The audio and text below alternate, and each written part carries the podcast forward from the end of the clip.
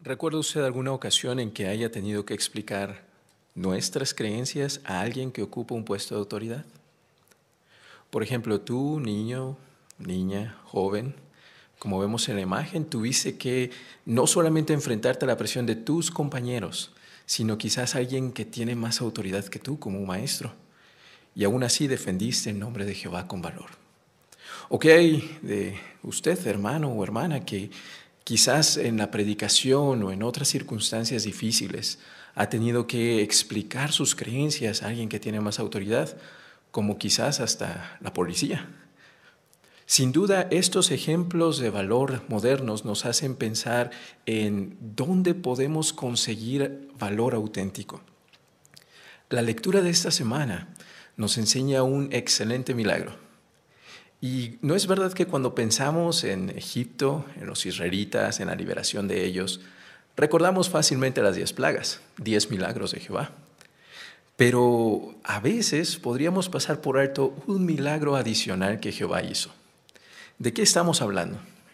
Bueno, quizás usted recuerde que hace apenas tres semanas, en los capítulos 4 y 5 de Éxodo, encontramos un Moisés que era un pastor temeroso e inseguro. No podía hablar, no se sentía capaz. Sin embargo, en la lectura de hoy veremos cosas sorprendentes que Jehová logró hacer con precisamente Moisés y Aarón. ¿Qué hicieron ellos? Bueno, demostraron su valor ante el faraón. Por favor, vaya junto conmigo a la Biblia, al libro de Éxodo, y vean lo que señala el capítulo 10, y leeremos a partir del versículo 3. Y por favor, note lo que Moisés y Aarón le estaban diciendo al gobernante más poderoso del mundo en aquel entonces. ¿Cómo le dijeron dos cosas? Que sacara del país a millones de esclavos y dos, que si no lo hacía, Jehová castigaría a Egipto. Vea por favor su valor en los a partir del versículo 3 del capítulo 10 de Éxodo. Así que Moisés y Aarón se presentaron ante el faraón y le dijeron, esto es lo que ha dicho Jehová, el Dios de los, de los hebreos. ¿Hasta cuándo te negarás a someterte a mí? Deja salir a mi pueblo para que me adore. Porque si sigues negándote a dejar salir a mi pueblo, mañana voy a traer langostas a tu país ellas cubrirán la superficie de la tierra de modo que no se podrá ver el suelo. Devorarán lo que ha quedado después del granizo y se comerán todos los árboles que están creciendo en el campo. Podemos ver en estas palabras de Moisés el valor que demostró al confiar en Jehová. Cumplió su comisión. Anunciaron la octava plaga al faraón de Egipto.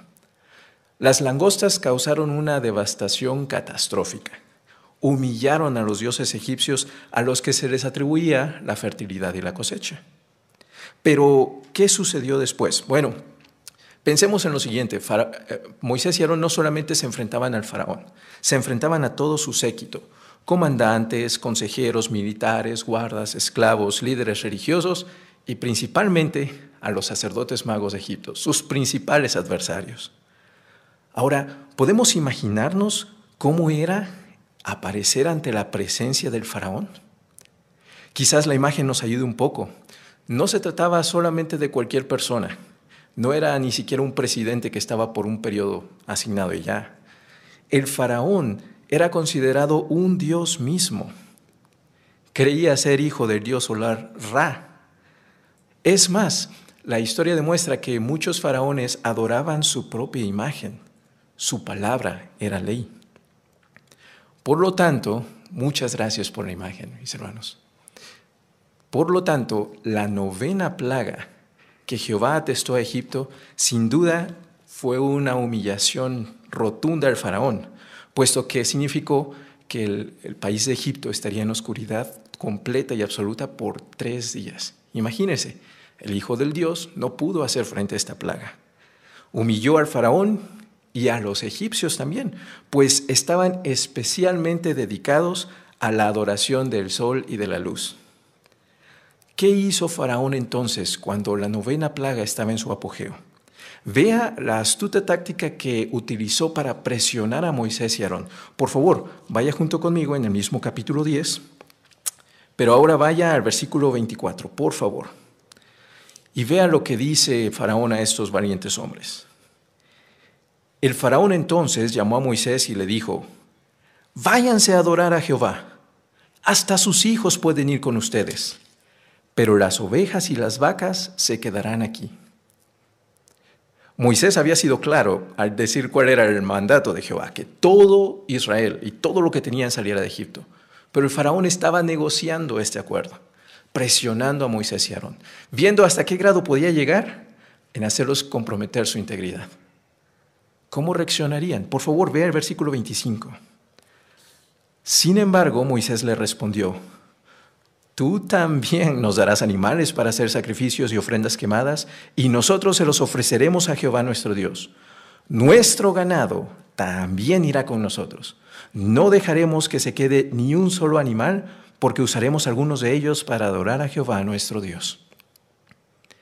De vuelta puede percibir el valor en las palabras de Moisés y Aarón. Confiaban completamente en Jehová. No estarían dispuestos a ceder ante la presión del faraón. ¿Qué pasa con nosotros?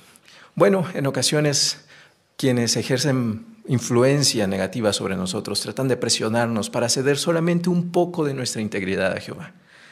Pero los siervos de Jehová no minimizamos ningún aspecto de nuestra devoción piadosa. Ahora, las circunstancias se mueven adelante, el faraón definitivamente no da su brazo a torcer, sigue obstinado, Después de la novena plaga, se les ordenó bajo pena de muerte que ni siquiera lo intentaran ver. Vea por favor estas palabras en el versículo 28 del capítulo 10. El faraón le dijo, fuera de mi vista, no trates de volver a presentarte ante mí, porque morirás el día en que lo hagas. Moisés y Aarón se habían enfrentado al faraón en muchas veces, muchas ocasiones. Se habían presentado y, e incluso el faraón había dejado que su corazón se endureciera. Estaba resuelto a no dejar ir a sus esclavos. Mientras esto sucedía, sucedía, el corazón de muchas personas se emblandecía. Al ver la respuesta negativa del faraón, justo antes de marcharse, Moisés y Aarón anunciaron la décima plaga. Y vea sus palabras contundentes en el capítulo 11, versículo 4. Moisés le dijo al faraón, esto es lo que ha dicho Jehová, voy a recorrer todo Egipto como a medianoche, todos los primogénitos de la tierra de Egipto morirán, desde el primogénito del faraón que ocupa el trono hasta el primogénito de la esclava que trabaja en el molino de mano. También morirán todos los primogénitos del ganado se oirá un gran grito de dolor en toda la tierra de Egipto, un grito como nunca antes se ha oído ni se volverá a oír. Y si ve usted el versículo 8, Moisés anuncia de parte de Jehová el desenlace de esta historia. Entonces todos tus siervos vendrán a donde yo esté, se postrarán ante mí y dirán, salgan tú y todo el pueblo que te sigue. Después de eso yo saldré. Dicho todo esto, Moisés se marchó muy enojado de donde estaba el faraón. Moisés y Aarón, no cabe duda de que tenían mucha fe en Jehová y confiaban completamente en él. La Biblia señala en Hebreos 11:27 que por la fe Moisés abandonó Egipto sin miedo a la furia del rey porque se mantuvo firme como si viera a aquel que es invisible. ¿No es verdad que esto nos da valor a nosotros? Usted y yo, al igual que Moisés, podemos ver a Jehová aunque sea invisible, confiar en Él. Es más, en su guía de actividades tiene usted un espacio para personalmente determinar en qué situaciones necesita usted valor para explicarle sus creencias a alguien que ocupa un puesto de autoridad. Y recuerde, el milagro que acabamos de analizar hoy no culminó en Egipto. Jehová sigue dándole valor a todos sus siervos fieles que confían en Él.